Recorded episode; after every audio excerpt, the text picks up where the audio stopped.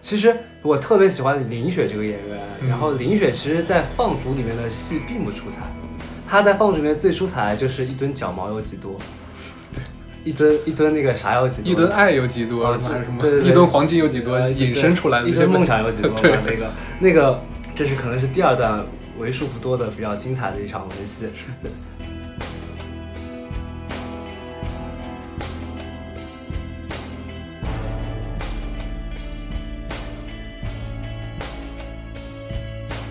就以前香港香港的创作者，他们能接触到的东西跟内地创作者接触到的东西是完全不同嗯的，而他们有很强的这个文化的唯一性。就你说，嗯归属感特别强。嗯，嗯你在归属世界上也找不出另外一个像香港这样的城市。就这么小，几百万人，但是又这么疯的狂向上生长的对城市，然后现在九七年之后，它慢慢慢慢的，它它这个这种唯一性，它就变得它少的了。特殊性没这么特殊了。啊只剩下很多的情怀。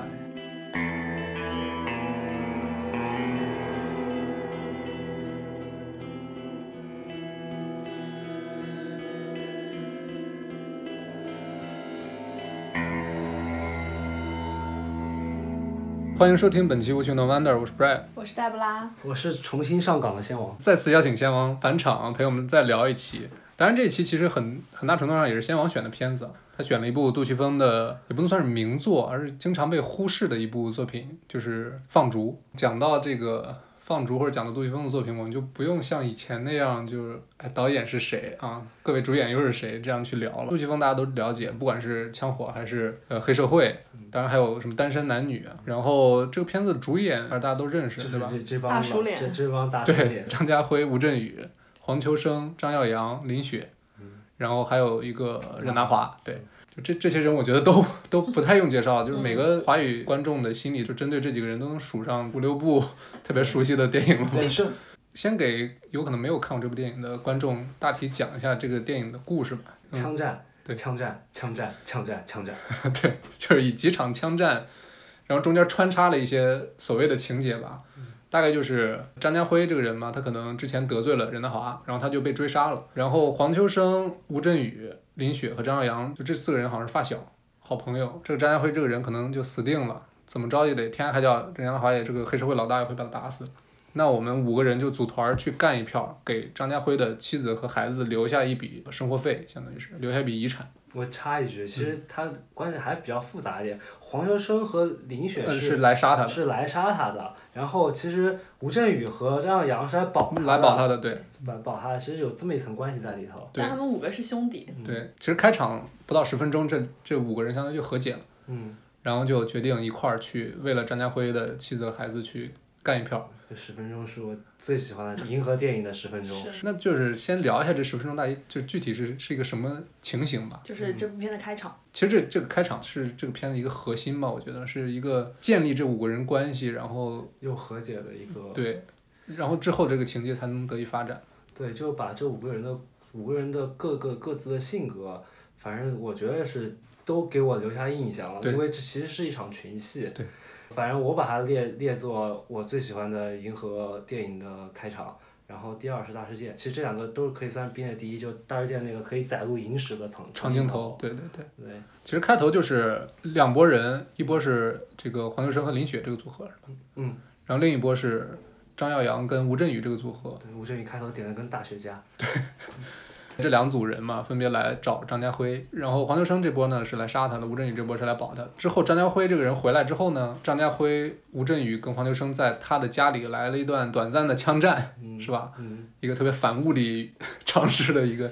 一个枪战，对， ，bromance 的一个枪战是。然后他们就和解了。和解了，因为才知道他们这个张家辉已经是一个父亲了，刚刚生了小孩儿。其实我觉得我觉得这个东西就是你不要用情节去推测，啊，是是是，他就需要一个时间点让他们停下来， 对，然后就恰巧就用了，这就是那个婴儿是小孩儿小孩提出小孩啼哭来把这个节奏给对，把枪战的这个给打断了。给暂停了，对，然后才能接后头那段特别温馨的一场那个文戏，是，因为其实杜琪峰拍过无数的是嗯三个人对射的戏，其实你要说布景布景的精巧的话，那神探的最后镜中那个绝对是是很精巧的。为什么这场戏我觉得特别好好看呢？因为一是首先三个人，然后站位极其杜琪峰，就一个三角形嘛。对三角形，然后你说它里头的反物理也好，或者怎么样也好，就像你就像你之前我们闲聊的时候你说到嘛，其实就把它当成一个武侠片来拍了，对，枪就是他们手上的武士刀嘛，是，然后三个人各自的动作，包括呃杜琪峰特别喜欢用镜子嘛，包括黄秋生在在呃洗手间里面看到脸，然后枪直接把他脸打破这一这一这一场戏，反正就是你让我现在说，我也说不出这场戏特别好的点在哪。但是当时看的时候就觉得惊若天人，尤其他放在开场，开场的时候他其实一开始在下头的时候已经把所有人物紧张关系都已经交代清楚了。嗯，就通过几句简单的对话，对吧？就是你来，你别来杀他，但是我我必须得杀他，就类似这样的。对，然后这短暂的开枪之后呢，这个婴儿的啼哭声打断了他们，然后他们就相当于和解了，然后就开始帮张家辉这个人开始搬家，对，张家辉出场的时候就开着那个搬家大卡车来的，然后就开始装修，然后然后慢慢的就是很流畅的一个过渡，就是过渡到大家开始做菜，开嗯始炒菜、做饭，然后一块儿吃饭，最后一块儿拍照。这里面有一个长镜嗯头，其实也挺挺好，由于长镜头慢慢移动就，就每个人在做什么，对对对，每个人嗯打每个人手里都有活儿。嗯，对对。然后其实杜琪峰他有一个特别喜欢的，就一个打光方式，他特别喜欢舞台光嘛，头顶头顶对光，就是每个人这整个屋子的色调是黑的，但是每个人所在的区域都有光，那个光你也说不清楚那个光源到底在哪，有些就可就以用。挺像舞台的追光似的，对，对包吧？括他在那个呃 PTO 里头，在嗯那个柔道龙王里头都用了这种大包括黑社会里头对也挺挺多这种类似类似舞台光的一个细细节。然后聊开来就是 PTO 里头，他为了拍这个之后，他让灯光师把香港路灯的灯全换成了对白色的灯，原来是黄灯 嘛，他换成白色灯来那边嗯拍。就他是一个极具风格化的导演，就评价杜杜塞尔的片子，你就不能用说这个东西写不写实或者真不真实，对，它就是一种风格。我们今天讨论局限在他的风格上面再说，因为你要说他剧情，他可以挑出很多毛病。你众所周知，他是一个拍片没有没有什么剧本的人。是，哎，对，说到这个，就是放逐，他整个就包括杜琪峰之后的采访也说，开拍的时候没有剧本，他的原话就是我走到哪儿，哎，感觉这这个场景还不错，哎，我们停下来开始拍一下，就包括这个电影里面，除了张家辉，剩下这四个人，日常在这个车里边，每次坐上车就开始去哪儿去哪儿去去哪哪儿儿，就是四个人就是就是来回来来去的问，到最后就没办法，直接开始投硬币了，你知道投吗硬币，对你也不能说他这个剧情很飞，他就是剧情就是很很随意、很很潇洒、很很洒脱那种感觉，就是所以我觉得它最后展现出来，在我看来像是一个段落式的，因为它一个场景打一仗，一个场景打一仗，对他这情节推动可能就是中间的这个情节，就是为了进入下一场的对决或者枪战这么对，一个就是一戏幕一幕一幕的。我简单分析一下他几场枪战嘛，就除了我们刚刚开场说的那一段，然后接下来就是一段餐厅的餐厅有的一个枪圆顶餐厅里面圆顶几餐方厅的打一他个们去打任达华的那一段。对对，那是一个开阔场景的那种相对开阔场景的一个枪战，然后之后是诊所，诊所那个我感觉某种意义上模拟了呃枪火那段、嗯那个大厦呃商场里面那段枪战，但是就嗯把大厦的柱子换成了那个嗯帘子。帘我子但那个帘子换的特别好，就是整个很飘逸，你知道让我那场戏，我这次看让我想起来《英雄嗯，哦》，陈道明跟梁朝伟在秦朝大殿上那段打，啊对，就用一个很柔软的质感对来去让子弹所带来的那种风能够产生一种动态，我觉得这就就是美，就是唯美。 他也做了一个空间的区隔，就他其实有一些人物关系在那个场景当中。对，嗯就是他给到观众的这个镜头角度，嗯，因为我们能看到比方和己方就是那种感觉，但是他们彼此看不到，就是隔了层细细的布，就是那种紧张的那种氛围，就立刻就特别的，对，包括后头有一场就是出了那个从狭窄楼道上面往下一直往下打那场，就那场戏它基本上没怎么切近，就是是一个是一个大全，嗯，把整个楼道，然后他们那个开枪往下追逐那个给拍全。简单明了，就是枪战有很多种风格，你可以去拍。我觉得他这里面就是把自己想要拍的，就是他把他自己的枪战美学，就把在这种片子里面拍的差不多拍全了。对。因为说的很多，就是电影其实是一个缺憾的艺术嘛。你每次拍完一本片子里面都会有缺憾，就很多人引引为圣经的枪战圣经的枪火，其实你仔细看枪火其实是有很多瑕疵的，因为毕竟是十八天、十九天还是十八天，然后资金也而且限有的说是拍了十八天然后再做，有的说是十八天他妈片子都做完了，对对就更夸张。枪火就是完彻彻底底展现了杜琪峰的天才之处。他这个片子就是当一个天才有钱之后，他能把他想他的美学能够达到一个什么样的角度？你很多人都说这片子拍过了，那就我是放逐这个片子，对《胖虎》这个片子拍拍过，但我觉得杜琪峰他自己就想拍一个过的片子，是打了一万五千发子弹，就想爽嘛，就是我既然要爽，我去到达那个爽的，我认为的爽的极致，让我去体验完之后，那我接下来再好好拍别的，这也都 OK。但其是嗯实其实放逐之后，他好长一段时间没有说电影里边这么多子弹了，包括什么《柔道龙虎榜》啊《黑嗯社会》后边的那个呃神探，其实都没这么多子弹了，对吧？一直到最后的最后那个，直到独占了之后才开始啪啪啪那打有复仇，啊！复仇，复仇那个我就另外一说，复仇那个我觉得有点呲了。对复仇我之前没看啊，复仇复仇拍的有点次，但是那个就是男人的任性，是男人的任性。某种意义上，《放逐》这部电影是杜琪峰可能最任性的一部电影。嗯，表面上就是情节上他很任性，对吧？嗯就没有剧本儿，然后对电影里边儿角色也在重复创作者类似现实中的困境，就是我们上哪儿去，去哪儿拍，对嗯吧？情节情节往哪儿走，但是某种意义上也是他风格上，就他把自己所有最擅长的那些元素，或者影迷最喜欢他那些元素放在这个电影里，然后通通放大化，就是达到一种他某种风格取向的一个一个极致了，相当于是。我个人觉得《放逐》这个片子就是，呃，不能连着看，但是你每隔一段时间摊出来看一下就很爽。嗯，和咱之前聊的《曼克》正好是两条路的是，一条路的分叉。比如说咱刚才说到手术那个场景那场枪枪战了，再往后的一场枪战就是跟任贤齐在林子里那场，是吧？嗯，那场枪战是我觉得任贤齐在荧幕中 的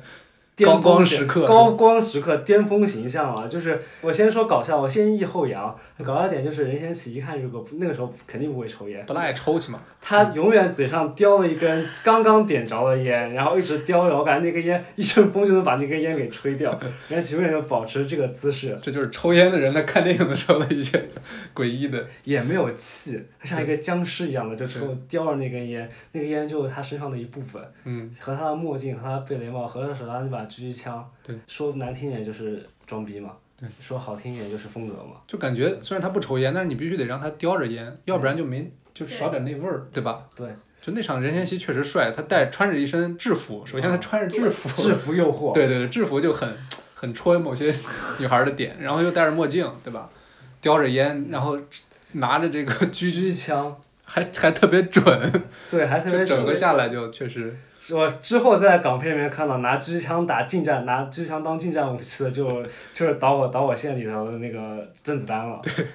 但两个人演绎的是完全不同的风格，甄子丹那写实、真打对、紧张、刺激、激烈，但是任贤齐这场就是美，暴力美学。真的是美了，已经不是帅了，是啊对。然后那场戏就整个体现了一种英雄惜英雄，就我们主角团嗯这帮人看到任贤齐枪法特别准，然后就决定想帮帮他，就四个人同时举举着手，然后就是那种，然后镜头慢慢的往前推，就是为了展示他们这个举枪往同一个方向射击的那种场景，那真的就是他们所处的是一片树林，它对背景是一片杂草地，背景特别空旷，就那个特别很西部片。很西部片这部对片子可以说是杜琪峰对西部片的一个嗯致敬，对。它包括它里头的配乐，以及任贤齐任贤齐装逼第二部分，他在他在那边一个人莫名其妙孤独的吹着口琴吹，了口琴，他哎对一个人的剧情和另外一些人基本上是若即若离的关系对。我为什么说这是任贤齐第一幕的高光时刻呢？他就在这一部里面。出于电影剧情的硬伤，他一个人在演一个自己，他他是一个自己的世界， 是他把该装的逼都装了。而且最最后这个人物给他设计的就是，哎，这帮主角团要去回去救人了，黄秋生就让他先走，就任贤齐说不用，我这个船明天早上开，嗯那时候是夜晚嘛，嗯那意思就是我等你，对吧？哎呦，那一下确实有点儿，然后给他扔了瓶酒， 哎呦，这个酒就太 bromance 了，就有点过了，还有要说啥，就是刚刚聊到枪战的时候，就是英雄惜英雄嘛。其实这一段在枪火里面是有的，对，有的就是不是接到枪战的时候对那个反派，因为两个人枪战特别准，嗯，两个人在仓仓库对射，直到就互相各自连擦伤的擦伤的伤痕都是一哦我样想起的。来了，一人开一枪，最后最后是没子弹还是怎么回事？到结束这个战斗，这其实是一个神枪手出于对另外一个神枪手的敬佩，对，产生了一种不可言述的男男关系之后，是关系，他们俩的关系就产生了。他们是享受彼此互射，对， 这个词儿说出来有点有点奇怪，就是享受彼射击对彼嗯此射击的那个当下那个状态。就是特别像男生一起打球，然后一起，我决定不把这个词框定在男生，就任何人就在一起从事一项竞技的运动的时候，产生一种竞技体育的美学或者竞技体育的情感，不就在这种地方吗？就有有点儿那个费德勒跟纳达尔不知道第几次同样站在网球场的两端，然后开始对打的感觉。对，因为其实可以看到里面很多东西其实都是对枪火的呃重复嘛，就是包括人物也是，对，我所以我对他的理解就是他想弥补枪火里头的遗憾。嗯就某种意义上肯定有一部分是缺憾对，因为他之前说了，他拍枪火就是因为整个大环境不行，他说那我为什么不在这的。个是不九行七年对吧？那个时候是九七危机嘛，整个香这港个都金融危机，对对。都都对笼罩在一种呃回归恐惧当中对。对对而且他好像那部片子是从台湾拿到的投资，嗯，这其实我们再聊深一点，就包括很多人都说杜琪峰是一个作者型电影电影电影人，就是很少人会把一个拍商业片的人或者拍一个动作片。动作片的人列到作者电影里头去。他对自我的表达，只是就是我们看到的那些东西，男人之间的情感、暴力美学，这是这些东西都是一以贯之的，在他所有作品里面都有某种意义上的展现的。嗯对，这就变成了一种某种意义上的作者性了。对所以这种片子才能入围威尼斯嘛。对。当然，当时不知道大家有没有印象，他当时输给了另外一部中国片子，对，三峡好人，对，输给了贾科长的《三亚好人》。当时他是代表香港，然后台湾参与到现金，但是三峡好人最后输给了《满城尽带黄金甲》嘛， 在票房上，对吧？ 在什么满满地黄金的时代，谁还在乎好人？哎呦，行，的确，这个其实也就暴露了杜琪峰就广为人诟病的一个问题嘛，就是就是没什么深度嘛。你对他确实他也不追求那个，说实话。对，很多人会把枪火列比认为比放逐好的时候，其实枪火最后留了一个谜嘛，到底谁是内鬼？无数人就翻翻翻翻翻，最后翻出来，呃，那个 Mike 是那个神枪手是内鬼嘛，他有这么一个隐嘛，但是放逐完全没有嘛，放逐就是一段类似赞美诗歌一样的它东西。这就是爽片啊，对那男人的爽片。是中间有好几个环节，我看的时候我都会想说，怎么子弹还没有完？他们的弹夹究竟有多少子弹？就拼命开。嗯然后我最后那一段是在晚上看的，我真的觉得都看得有点吵了，已经。就最后那场枪战戏，跟我讲上一次旅店那个布局，就那场戏我特别喜欢，他们几个人到不同的酒店，呃，到在不同的房间里面去去接任务那段，那段我觉得是里头，嗯呃，为数不多的文戏里头比很较有意思的很有意思的那非常场有戏，意思非常有意思的那场戏。对张兆辉老师，我对他留下深刻印象，就是他演的这个谢夫，我觉得他在里头这个 Jeff 演的太绝了。就他嗯那个酒店有一点像是那种任务发布场，是不是啊？嗯像个黑店嘛。就这个谢夫这个人，他应该就是个中转站，有谁想杀人去告诉他，然后他，然后他再去找一些杀手，嗯然后杀手也会来找他，然后发布任务的那一方也会来找他，中介啊，对，就包括里头还有类似这种黑色电影也好，男的浪漫片也好，必不可少的角色那个妓女嘛。嗯，其实我特别喜欢林雪这个演员，然后林雪其实，在《放逐》里面的戏并不出彩，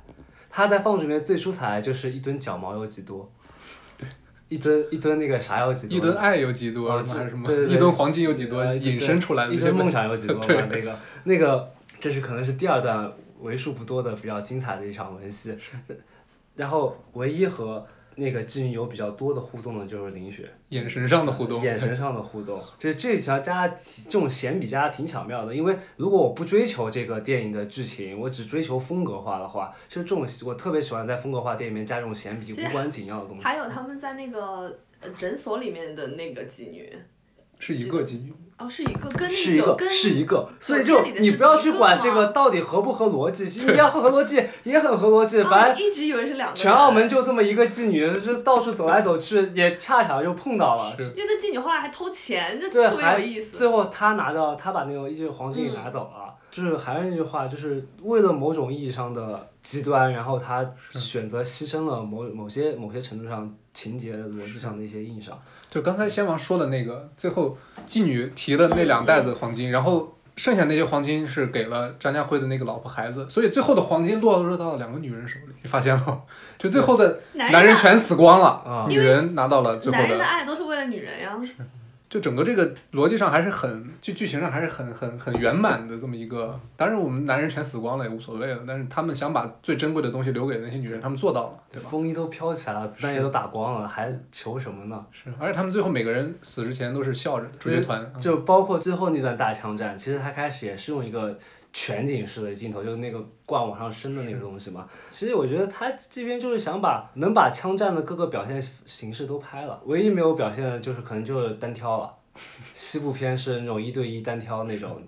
我觉得最终也很少很少去一对一的单挑戏，那个就有点太有点老套哎了，嗯是掏快枪什么的那种。就是一个没有英雄的英雄主义电影。又又聊到这一块儿，就是就只剩下就最后什么都打没了，就只剩下清华。清华就在一万五千发子弹里面一一枪一枪一枪一枪一枪的。你说积累也好，打没也好，还有另外一点就是，他虽然说是走到哪儿，然后觉得这景不错，我们就在那边拍了，但是其实他很多场景的布置都是都是精心准备的。嗯。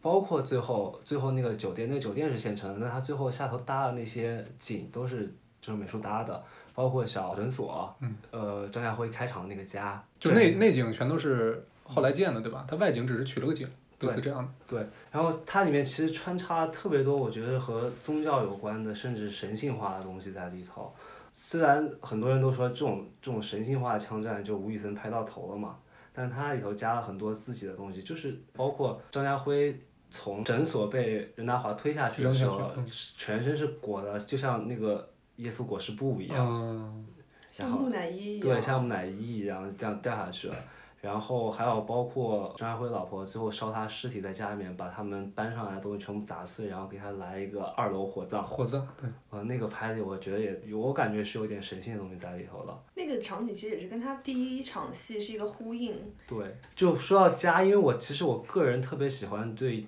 家庭空间的这么一个，我我其实特别着迷于搬家这么一个一个事情。就看到有四个兄弟帮自己搬家，特别羡 慕，是吧？对我只有一个，我只有你。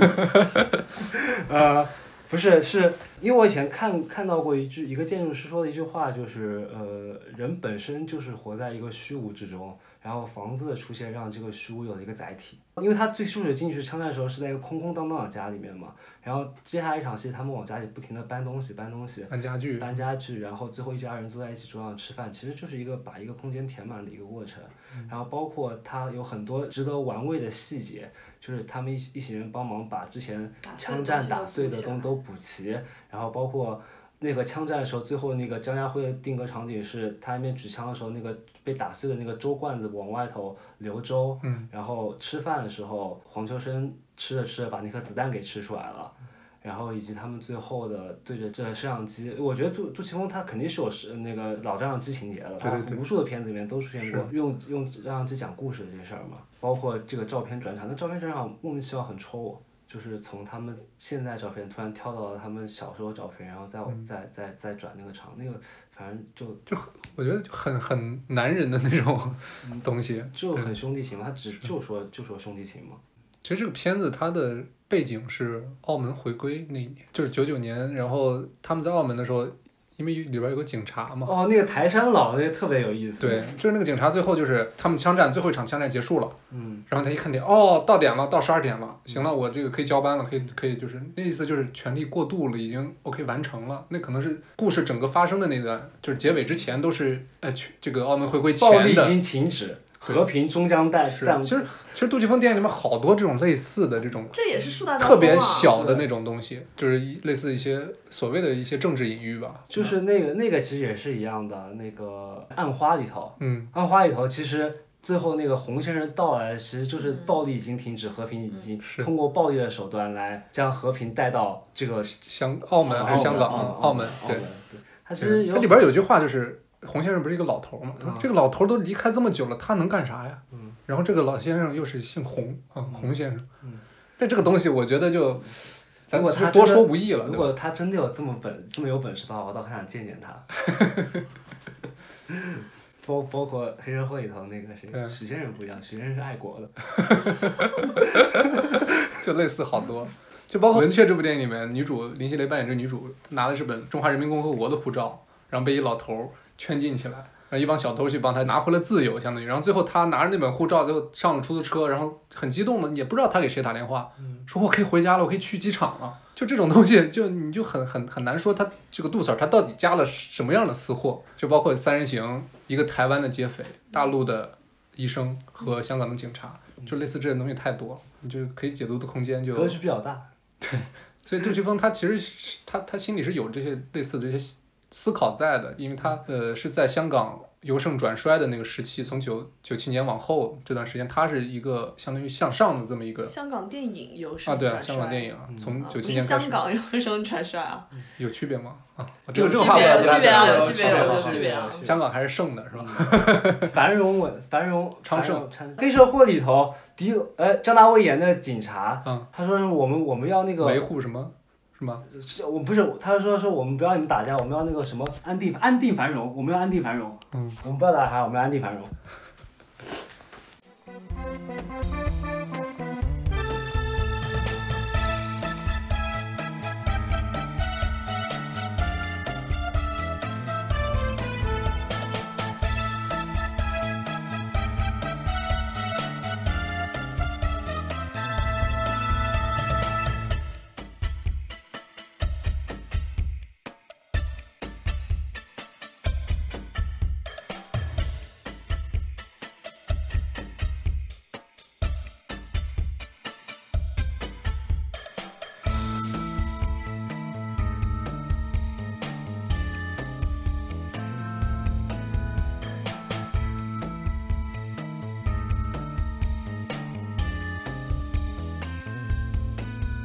就杜 Sir 他确实在这个香港回归之后的这二十多年，他是一个风格逐渐明确，然后走向成熟的这么一个过程。他是跟香港电影整体的大趋势是逆着的。他我觉得他的巅峰期就是在呃二十一世纪的头十年，是就逐渐成熟嘛。我觉得枪火是不算是成熟的，枪火只是在一个他找到了一个风格，对，找到一个风格，灵光乍现。然后不得不说，他就有个有有个过渡，男人收不住也很恐怖。就是后来他又拍一本《复仇》嘛，嗯复仇》请了那个 Johnny Holiday，那个人是什么呢？那个人一个法国人是吧？那个人是法国张学友，哦，特别有名，法国一代歌神、Holiday 嗯假日先生啊， Holiday。你这是学法语就是不一样。然后请过来，然后其实致敬致敬的是那个阿兰德龙嘛。嗯哼他到后期其实他拍了好多，就是致敬了好多片子，就比如说呃整个放逐，我觉得在向西部片致敬，然后就很像那个《西部往事嗯嗯风，》，就是然后不管是那个风衣还是吹口嗯琴，我就感觉《西部往事》，如果你看这个电影，它本身故事也挺，它讲述的方式也挺慢的，但是你绝对被那个口琴洗脑了。你看完之后，狂野西部 对，然后包括包括，但我觉得放逐里面也致敬了吴宇森，嗯，有最后一场戏，其实我觉得有点吴宇森的有感点觉，像是嗯，然后包括后头他拍，呃，文雀，我文雀我特别喜欢文雀这个片子，但是它里头无数的场景，包括一开始一开始几个人小偷啊、行窃什么，其实是就是大家可以去看一下布列松的扒手，嗯，就是有很多电影，很多老电影，其实我看完之后会觉得没有这么这么厉害，他当时能在影史留名，可能是因为在那个时代。他已经算是非常杰出的作品了，但是其实随着只不过不断的被后世模仿、模仿、模仿，到现在咱们对看再回去看那个源头已经不新鲜了。对我们就就是就和我们现在看《星球大战》一样，我现我当时零零几年的时候看《星球大战》，你你怎么觉得能什么明玩意儿？你对怎吧？么能明白九十九十年代的时候美国人怎么会就是疯狂到当然有有原著七七十年代啊，其实有当然有原著的成分在里头，嗯七十年代里头。然后，但是绝大多数你看那个特效其实是过时，尤其说到特效的话，特效是一个特别容易过时的东西。然后还有还有啊柔道罗夫堡《知致敬道黑泽吗明，？自三四郎，对对，之后有很多迷你的成分在里头。你我们说《鹅王榜》几几年的？零五年的，嗯，对，这就是我觉得他在风格逐渐成熟之后，拍了很多类似于迷影或者是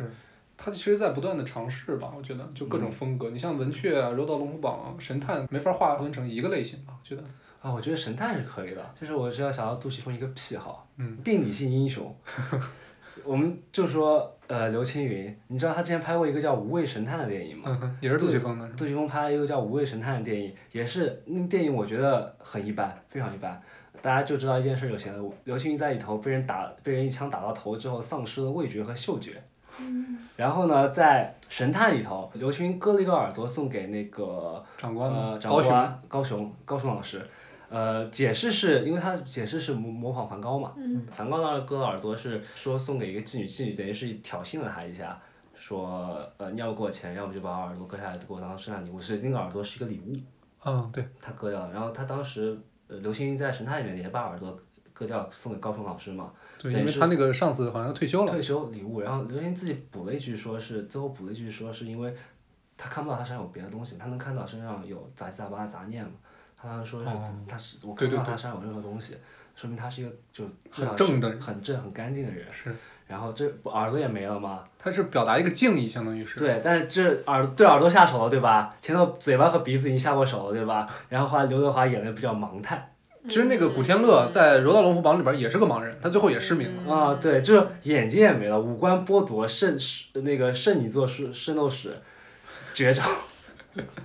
对，剥夺五感，这某种意义上的一种残缺美学，其实我觉得是出现在杜琪峰的种种的电影里头，包括他和韦先生，韦先生最喜欢拍的就是精神病人，嗯，一些精神上出问题的人，或者就是非正常的人类，也不一定是是就真的神经病，但是他的行为就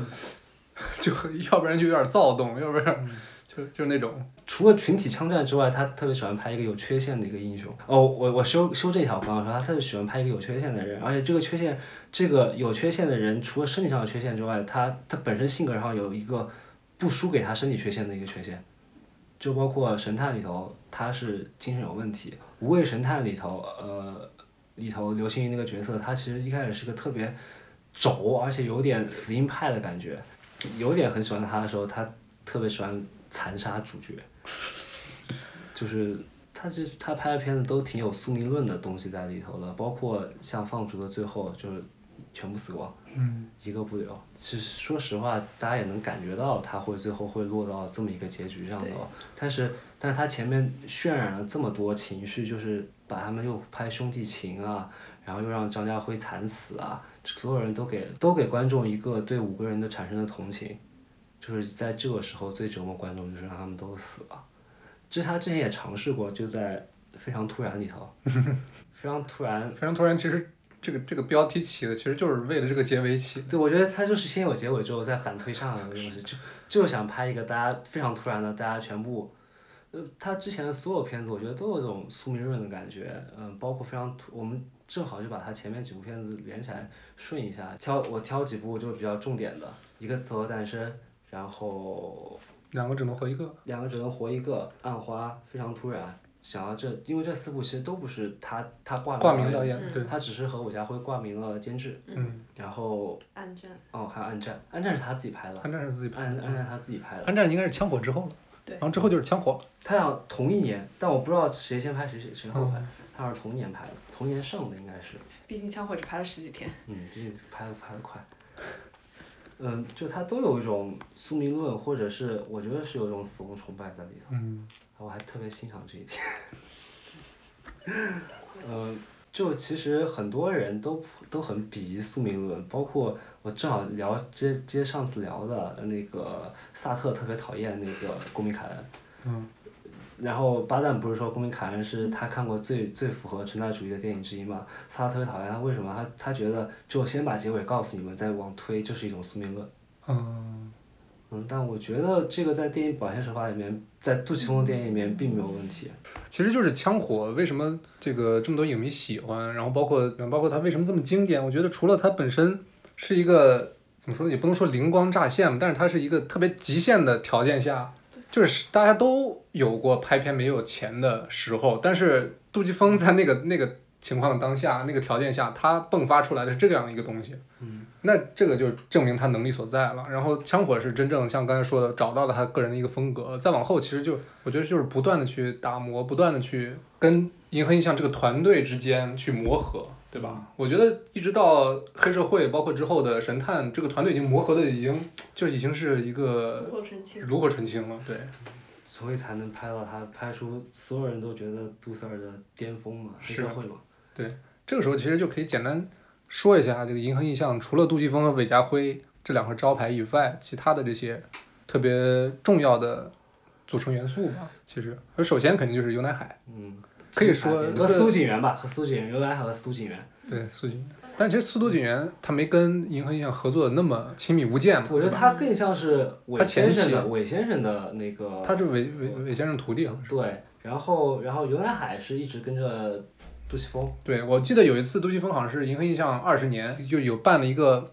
活动嘛，然后当时现场杜琪峰就说了，说这个就是接班人尤乃海，他就是接班人。包括有一个海报，我印象特别深刻，就是把杜琪峰、韦家辉、尤南海三人的脸也是放成一个三角，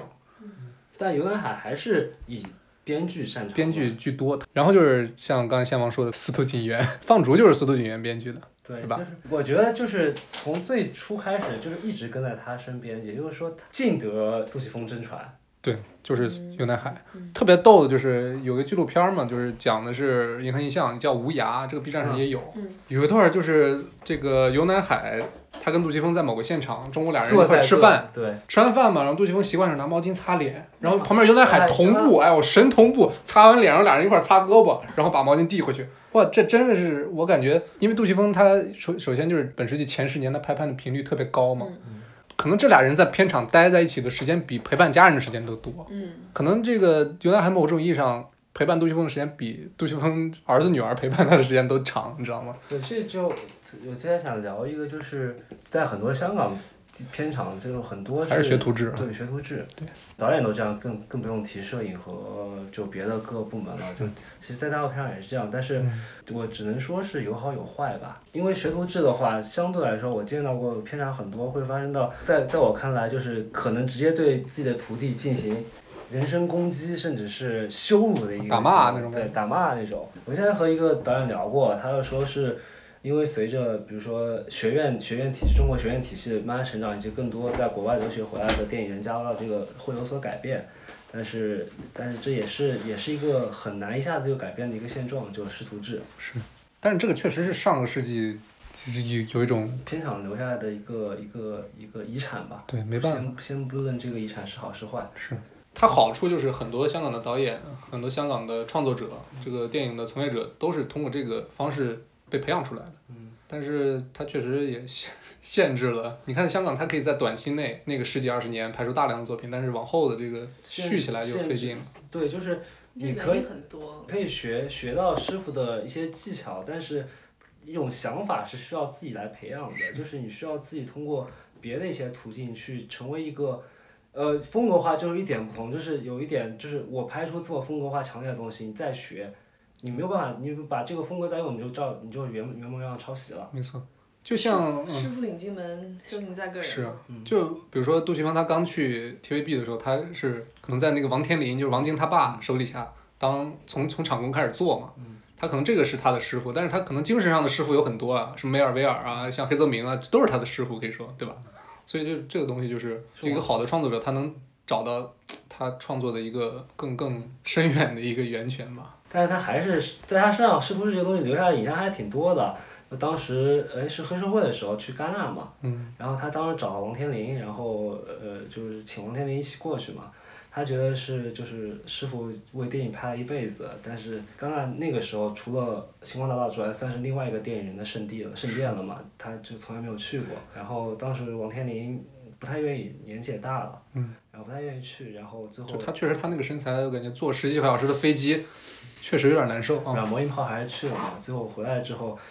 感悟就是不虚此行。见失眠。就包括王天林在黑社会里头也也献上了，我觉得是他最精彩的演出。我在黑社会里面印象最深的一场戏就是，嗯，他带着所有所有一帮叔伯们在那边讲投阿乐还是投大迪嘛，是那场戏最后就大家在吵，他一句话不说嘛。最后一场最后那个打脸镜头是，不是那场戏打脸镜头，是切到下一个场景之前那个打脸镜头是王天一个近景，王天一在给各位倒茶，然后慢慢慢慢拉开，拉开之后王天一说一句来请茶，大家过来喝，然后拉拉拉出一个全景，然后再调整一下机位，正好一个包全了他整一个讲话那个会那个会堂的那个整个气氛，然后就是非常香港，杜琪峰的电影里面有非常很多香港城市的影子。然后包括他当时那个慢悠悠的弦乐，非常古典的弦，呃，非常中国传统的弦乐，再配上去那一场，你会觉得这其实是一场，其实就是语言上的，因为选选大哥嘛，选曲嘛，是一场非常激烈的，其实吵得吵得不可开交。他直接把一个场子的节奏给带得非常平缓，然后有一种从他的脸拉拉拉拉拳，然后拉到那个拳击的时候，你会觉得他就代表了这整一个场子，帮会的精神。嗯，就是他就是在那边的，直至直直拉到最远最远有一个他们有一个创始人的纸呃照片挂在墙上，somehow 他就代表着黑社会的，他要拍那个精神选举嘛，election 嘛，他就是那个那那那一块代言人。嗯，确实，杜琪峰他把王天林其实把他放到好多电影里边都演了一个地位挺高的一个黑社会分子。 当然，这个黑社会是一个这个电影里面是一个代表了，他确实把王天林往上捧的这么一个角度吧，一个态度吧。这个游南海之后，除了这个司徒锦源，对吧？司徒锦源他其实在银河印象成立的前期，他大量的参与了创作，然后放逐他又回来了。然后其实现在我们说，呃，银河印象铁三角是杜琪峰、韦家辉和游南海。其实之前的这个也是杜伟游，但是之前那个游是另一个游，是吧？叫尤达志这位导演，但是他在九九年之后就其实相当于是出走了，就停止了跟银河印象合作。但是他后期他一开始去马来西亚拍电视剧，后来又来了这个大陆拍电视剧啊。对啊他他的作品是非常突然，两个只能活一个和暗花。这个是他在银河印象这个序列底下，他挂名做导演的三部作品啊。虽然是在枪火之前，对吧？但还是我觉得起码锻锻炼了银河印象这个队伍吧，基本上确立了银河风格，银河早期的一个风格。打响了这个招牌。嗯，但是两就像我说，这两个就是呃，虽然韦家辉和杜琪峰都是挂的是监制，嗯，但是非常巧妙的是，刘大志离开银河之后就很少，或者是再也没有那种。风格的有那种电影，但是没有能再能达到那个高度，所以其实从某个侧面可以看出来，当时不管是传闻中杜琪峰亲自上阵拍了，还是还是他真的只是做一个监制，就是可以看得出来，就整个银行银河印象早期基本上还是杜琪峰一个人个人风格以他为中心的嗯对，对，直到直到到枪火，甚至再往后的时候，大哥决定亲自上场。那时候他其实已经四十多岁了，其实也不能说他大器晚成吧，他其实之前已已经是一个挺成功的一个导演，但是他真是等到四十岁之后才真真正开启自己属于自己的那个电影的旅程啊。是然后再往前，其实其实有那个一个字头诞生，肯定是得说一下的。嗯这个基本上这个字头诞生也就代表着，对虽然银河之前也有别的片子，但是这个片子基本上可以确立就是银河这个字头的诞生。不管是韦家辉还是杜琪峰，还是这帮演员，对吧？嗯，就整个这这个这个团体算是成型了，有点儿出出具形象规模了。对，然后他他其实这这片子拍的也很有意思，就是现在看这个风格，可能包括《罗拉快跑》这种，其实是汤姆·克威那个，其实是有有类似的片子出来，但是我可以想象，就是有的时候你还得把自己放回那个时代去看这个片子。那个时候看这片子，可以想象它能给观众一种怎样的一个视觉和及逻辑冲击。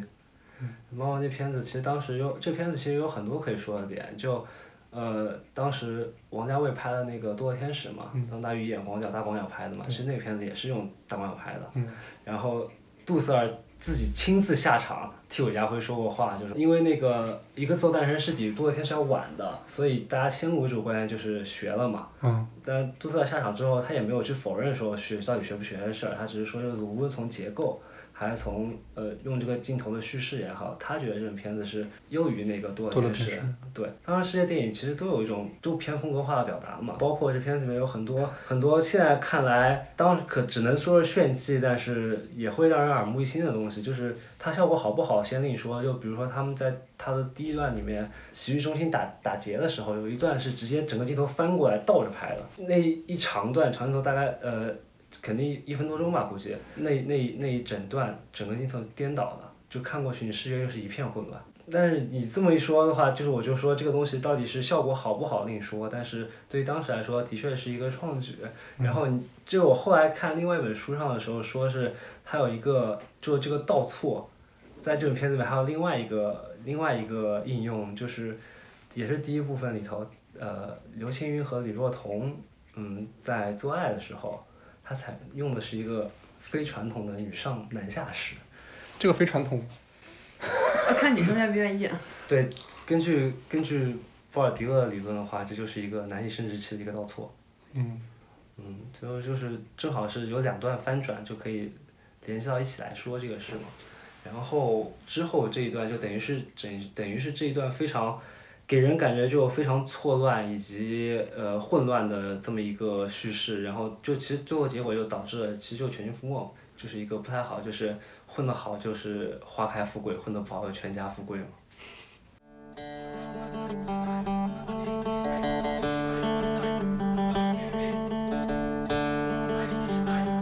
Hãy subscribe cho kênh Ghiền Mì Gõ Để không bỏ lỡ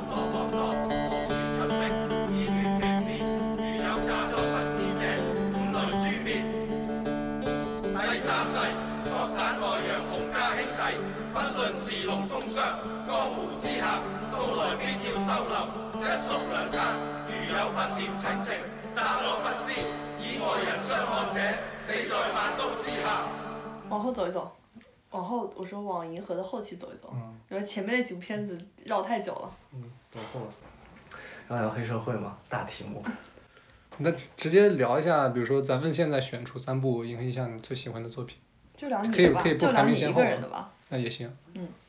我们现在让仙王选一下他最喜欢的银河印象对，的你三放那部个片彩子，票机里边儿转出三啊个来，咱们不一家定要是最好，我觉得是你个人最喜欢的。对个人最喜欢的就行。放逐，嗯，然后黑社会，偷懒儿啊，他他他挑那个啊放逐不用聊了，可以。对对，其实真的你要一定要排放逐和枪火，我肯定，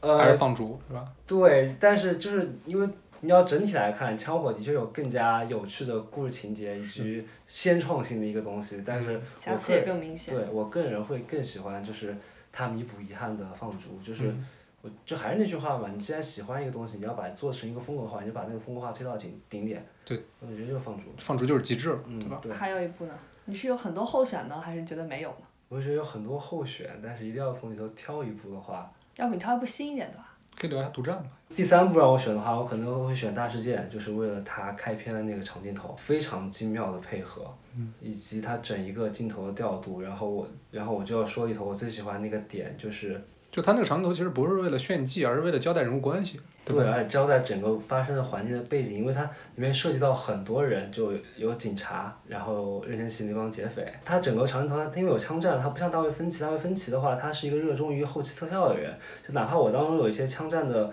呃东西，我可以后期加，但那个时候相所有枪战都是真枪真爆。你要想就这么大规模一个枪战打完之后，要重新按爆点。我当时记得他们那个呃袁兵说是重新按爆点需要两周。呃，两周时间，也就是说那一次，好像就拍了一条，啊对吧？然后排练了三天，三天，排练了三天，只排了一个 one take。然后，先不说技术难度有多么多么难，里头有一个点我特别特别喜欢，就是先从全景，然后呃机械臂往下降的时候，有一就是屋檐上有一张报纸，然后那个报纸被风吹起来，然后镜头跟着那个报纸往下降啊降，报纸飞落到警察车上，警察从车里面镜头贴近警察从车里面拿起那张报纸开始看这个报纸，然后交代报纸上给出的信息。然后再往下走，这就我觉得这是一个，因为我没有求证过这个这个这个等的东西当中是用特效衔接的还是就是实拍的，因为我对香港电影了解，我觉得那应该是实拍拍出来的。他不像大卫芬奇，他那么喜欢用特效。要大卫芬奇的话，我肯定就觉得那张报纸是他要做的。对，反正这就是因为报纸太不可控了，相当于是。对哎你不知道它飘哪儿去了。就光光这个，我就可以给这个镜头打个八分了，满分十分，满分十分。 嗯然后他另外一个点是，就杜塞尔其实，在片子里面探讨了就是新闻，这个一个当时来说是一个，就和我们现在聊的凯恩是很像的一个新闻，对于整个呃舆论对于整个事件一个暴力事件走向的一个控制以及影响，对，以及包括对于执法机构、暴力机构以及整个当时旁观围观的一个人群，各式各样的人的都会有一个影响。他其实就等于是把他把枪战在拍完纯粹枪战片之后，他开始思考就是整个暴力的另外一种走向，以及整个暴力在社会上产生的一个反应。是，包括他他特别喜欢拍的另外一个，我不知道他和香港香港警队的关系到底有多铁，他特别喜欢拍坏警察。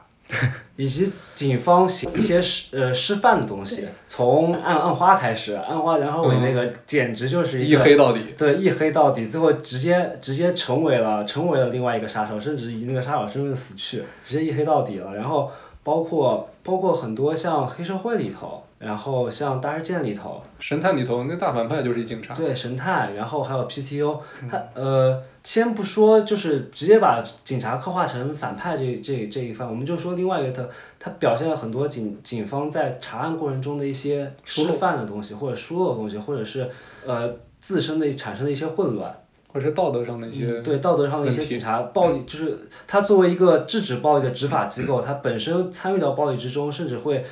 会增加这个暴力的成分。我觉得他这是杜塞尔后期前期会有影子，后期着重探讨的一个事儿。包括他在 PTO 里头，你觉得 PTO 说的是那句“穿上衣服就是自己人”呢，还是说还是想展现的是一个一个混乱且有点失范的世界呢？穿上衣服就是自己人，这句话就有点儿有点有匪气帮派了有点匪气，对对，有点帮派的匪气感觉了。有点匪气的感觉在里头了。然后然后他反过来拍拍黑社会的时候，他拍了个选 举，一个和平选举。对，但我觉得这其实也是有呃有很多种理解，有说是影射政治，但如果我们往正能量方向去说的话，其实也是在另外一种，就是他有人说他影射民民主民主制度嘛，就是另外一种方向来想，就是你要往正一点想的，就是在这么一个暴力的环境下，你无论去怎么样去奢求这么一个看上去很合逻辑，甚至是一个完美的东西，它最后结果仍然是暴力。它哪怕最后暴力被暴力终结，回归平静，它仍然就是暴力。所以我觉得它是用暴力粉饰的和平，对。表面是和平的，暴力都隐藏在和平之下。所以我觉得，对于杜琪峰来说，最吸引我的就是，呃，他那个挥之不去的宿命论，就包括就包括放猪里头不知道去哪扔硬币那个事情，特别喜欢拍一枚硬币的正反面，就警察就是一枚硬币的正面，然后黑社会可能是另外一另外硬币的反面，以及包括。两个只能活一个，二选一，然后呃一个字头的诞生那种，然后后期嗯其实我觉得这一点就是跟香港这几十年的大背景是逃不开的。我觉得所有在香港进行创作的人，可能都会多少面他对们这么一个这个对，话题一聊起来就就太就大太了。大了，确实。其实像银河到近些年就很少了，不能说它风格化，不能说它的风格在减退，但是它这么有力量感的片子变少了，跟那这它些肯产定量也是在有明关显的系减退，对是吧？对，就是就度过这么一个十年的焦虑期之后，像什么是香港电影，香港电影往要往哪里走，其实是一个非常大的一个议题，甚至是哪怕到现在都没有找到答案。就是当初的答案是北上合作拍片嘛，你们不觉得就像是，就以前我们不是老说说中国中华民族是一个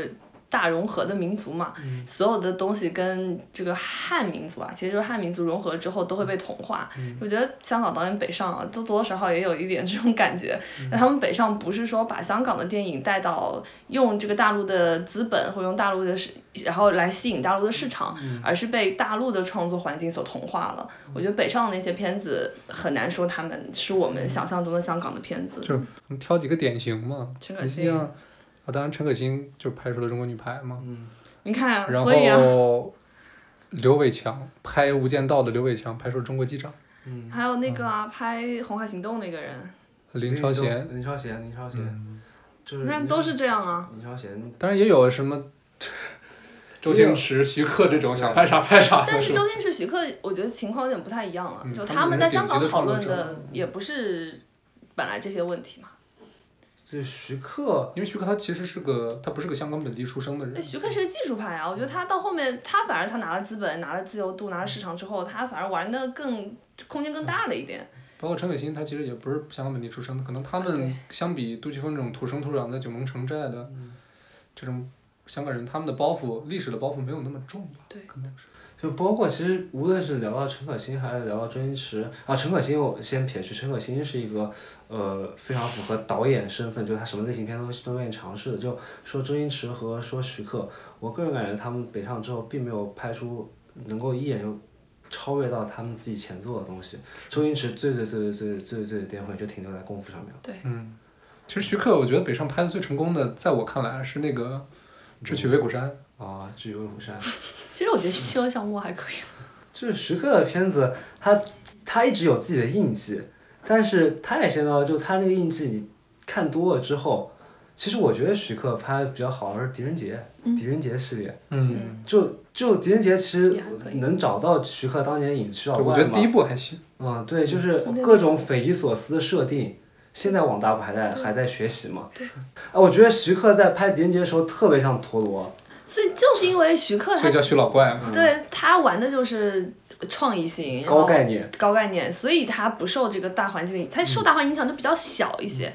然后，如果是像你要讨论香港问题的那些人，他对他们身上香港印记比较强的那些导演，他们北上之后肯定是受的桎梏比自由度要大一些。因为很多当时他们擅长的的元素，很多讨论话题，其实现在要么就过时了，要么就可能不会在讨论范围之内或了。嗯者内地观众根本就 get 不到，知道吗？大大家生活的环境就对，这也身边是咱们身边没有这么多黑帮帮派什么乱七八糟的。这也是一个原因，就香港到现在已经没有就是迎合早期讨论那些话题的土壤了，谁要去看这个呢？但是杜琪峰他又很迷恋香港这个本土的市场，他在搞那个新浪潮，在培养香港的年轻导演，讲香港的故事。嗯但但说实话，你从一个局外人看的话，其实，在往他外他的这个史观就比较比较狭狭狭窄，对吧？再往外拉一拉，就这个东西其实跟，比如近两年的金马跟金像其实也有一定的关系嘛。其实这些东西它们都是相相关的。你要是我拍香港的电影，我拍港人喜欢的电影，嗯最后就会其实你就是在那个小圈子里面，大陆人就不会在意。当然就，他们拍这些片子的人可能也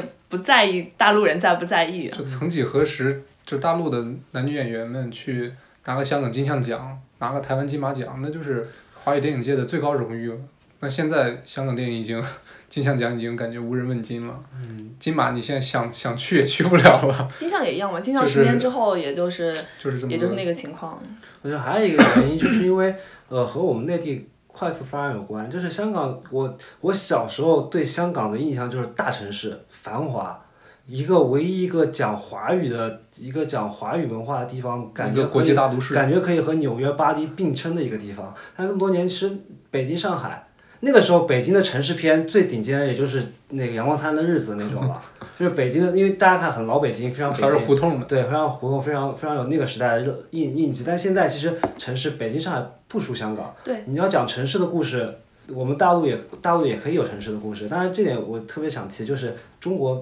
我觉得中国和韩国、日本比的话，就我之前跟你聊过这事儿，就是没有好的城市电影。对，就也可能是因为时间就是城市化起起步比较晚，时间比较短，嗯还没有这么多积淀。也是因为香港的，就接着这个话讲，就是香港它这个地方的特殊性，其实在减小，嗯在减退。就以前香港香港的创作者，他们能接触到的东西，跟内地创作者接触到的东西是完全不同的，嗯而他们有很强的这个文化的唯一性。就你他说们，嗯归属感特别强，文嗯，化你在归属世界上也找不出另外一个像香港这样的城市。就这么小，几百万人，但是嗯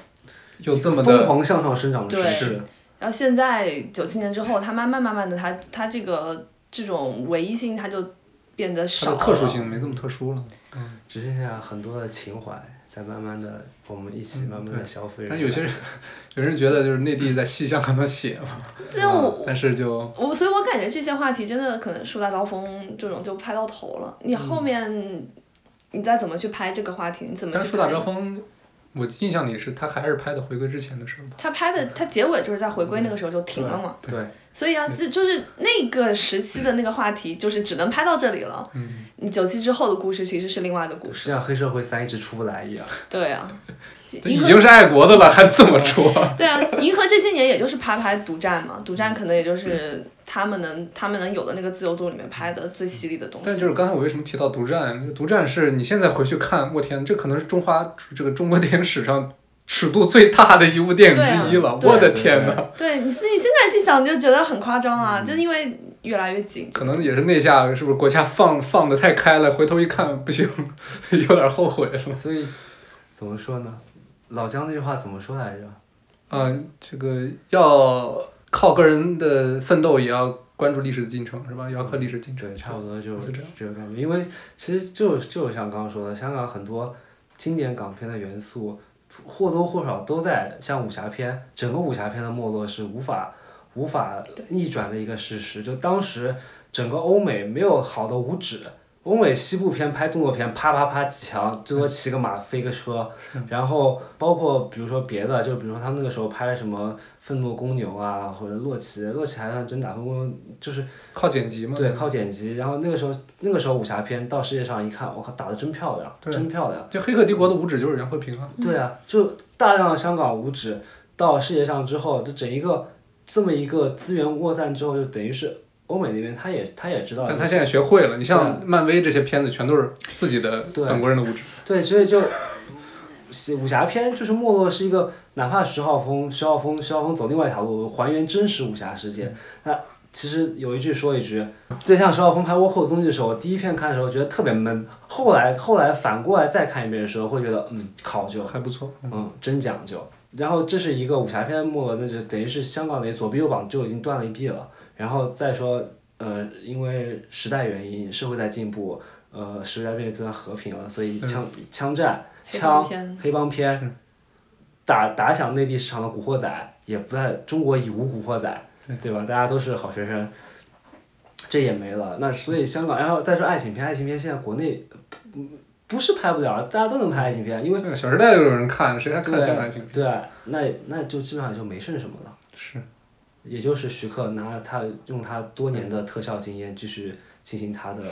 他的，再加上九十年代那帮最顶级的演员也好，导演也好，慢慢的这个老去了，所以就是他们确实是港式爱情后继无片，人也就是拍到那个余文乐跟郑秀文的叫什么来着？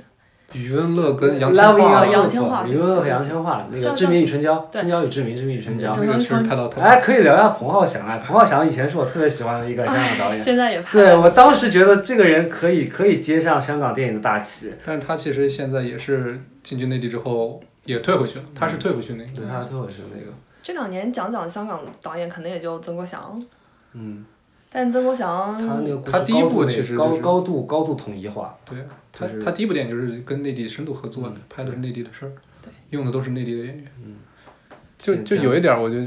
挺逗的，就接着刚才那个，嗯就是枪战，就是杜琪峰都说说枪火那个戏根本就不真实，因为保镖他不可能让他带枪的呀。嗯然后就很多人问，这个黑社会里边怎么打架全都拿刀啊？嗯，很简单，你拿刀被抓了判的刑，跟你拿枪被抓判的刑那是天壤之 别啊，所以他拿刀啊。我就想起刚刚那个曼克爷他说一句话，就是那个呃赫斯特对那个曼克说的，说美国有多少人一辈子遇到过几个黑帮？对啊，也是一样的，就是我们那个时候想想，可能香港是一个什么枪支管制特别松散，杜琪峰自己也说，香港人一辈子也见不了几支枪。是那其实这是一个想象的空间，这是一种怎么说它的风格化的一个东西，但是这个就现在可能行不通了。那这个也就这个这个标签慢慢地被撕掉之后，那还剩下什么呢？刀枪棍棒，武侠片没了，枪火也不行了。那么，他拍《华丽上班族》也票房也不就行，那样。当然好不好看那就见仁见智了。啊其实有一点，香港有一点是可以继续说的。香港的美食，杜琪峰里头的吃拍的特别好， 它是他绕不开的一个话题。然后这就要提到我特别喜欢的林林雪老师了。林雪老师是一吃个饭很无香啊论无论他吃什么东西，我觉得那个东西特别特别香。我当时看完《神探》，我啥都不记得了，我就记得林雪老师在对那对边对点嗯了，呃，干烧刺什么 半只烤半半蒸蒸半只那辣条子什鸡么半嗯只辣子鸡，啊半石只斑鱼，对，蒸条石斑，然后半只半只炸子鸡，对然后一碗那个红烧翅，嗯对然后加一碗米饭，哦对对对对对然后看的时候啊，然后包括我印印象最深的就是，我觉得他片里面最好的就是硬硬广，是那个大迪哥打电话。八点钟有骨气，不见不散。有骨气是香港一酒楼，他们赞助商。就等到可以，等到疫情过去的时候，大家可以约去香港玩一下。嗯其实我嗯我是确实是没去过香港，你们都去过是吗？去过，是什么感觉啊？是如果港片情节的话，过去就当时还去九龙九龙塘警署那边看了一下，那边就是很很很繁荣，很安定，是吧？但啊就城市景观来看的话，我觉得全世界除了什么迪拜啊、阿布扎比这些地方，可能也真的就是上海、深圳最好了。其他地方你要看城市景观，你看不出那种。那纽约都没法比吗？纽约，纽约是纽约，曼岛是曼岛，就是这还哦差距还曼是哈很顿大的。对，其所以你看去香港看城市景观已经没什么很大的意思了，对看的是那种香港味道，这样前讲。 对前前年还有就是去香港买东西嘛，买东西我嗯有香港不是之前那篇过春天嘛，我最后亲身经历过春天失败，就是最后还是交乖乖的交了税，嗯然后然后那你现在有三亚了呀，对现在有三亚了嘛，也不用去香港了，所以嗯对，就是香港它，它过去的那些优势在一点一点的分给嗯，其他的地方。当然这也是有益的。就里面吃东西会讲的很讲，如果说回放逐的话，里面有一场吃饭是林家栋对于对于那个吉祥叔说的，吉祥叔说蒸了一碗鱼翅鱼翅锅巴，然后煮了一条什么呃生力还不是反正那个鱼，我也不知道它普通话该怎么说。然后林家栋说了一句：“那个鱼当然要蒸啦、你这个鱼翅搞什么锅巴？”然后我当然不知道为什么，可能我对我我比个人比较喜欢吃粤菜，我觉得他们这些词儿都特别嗯，特别有特别有感情，包括黑社会里头，他们一起在那边吃那个烤鸡什么的。嗯，哎，我觉得港片的味道很大部分来源于就是美食的味道。就闲聊几句，其实我一直对香港没有什么港片情节，你知道吗？就可能也是年纪的问题。我觉得八零后嗯对，他对香港电影的情节肯定比九零后要深嘛。其实小时候他，我小时候其实就是看日本动漫，看完动漫之后就开始看电影。就是那个文化补给的问题，就是你你长大的时候，你那段时间你的文化补给来源是哪儿的？八零年代那帮人，他就是港片喂养起来的嘛。是，等到年纪更大一点了，决定要认真看港片了，你才你就知道你一定要去看这个粤语的，你不能看国语的，要看这个原声的。但是原声的好多又很难找资源，你知道吗？这就是很阻碍。就那天我想下《暗花》，想下个粤语版高清的，哎呦，我也是下了他妈半个小时，就是，这其实都是成本嘛，反正就是，其实说白了还是没有那么，没那么喜欢。对粤语粤语也是，无论是香港娱乐香港娱乐业一个非常大的一个标志嘛，就是广东话。对。就是说起小时候，我其实是有一点港片情节的，因为小时候家里没什么事儿干，呃，我那小时候平时我属于就寒暑假父母都不在家，就我一个人在家那种，然后我只能去碟片租碟看，然后那个时候租的很多都是港片嘛，在我家里看看看看看，什么好片烂片都看过，都都都都挺都觉得特别好。我当时我印象特别特别深，我当时那段时间我觉得全世界拍的最好的电影是什么？你知道吗？是《天堂口》。哦啊、我就看，我又我又看过这看到么，我也觉得还行。我就看过这么几部片子。起码起码那个组合也是那年，你像两岸三地关系多好，啊、一个大陆的男主，一个台湾男主，一个香港男主，对，然后后来后来后来机缘巧合，我我又从某个地方拿到一张破事儿的碟，冯浩翔那个片子，我看了说啊，真厉害，真厉害，真厉害，真厉害，都是大明星，都是大明星，就那几张脸，没想到现在还是他们几张脸。嗯，OK，感谢收听本期《无情的 Wonder》，我是 Brad，我是黛布拉，有机会我们再一起聊，我是贤 王。我一直我下次我可能会换个称呼哦，各位。 下次再提醒大家，下次再提醒大家。我们下期再见。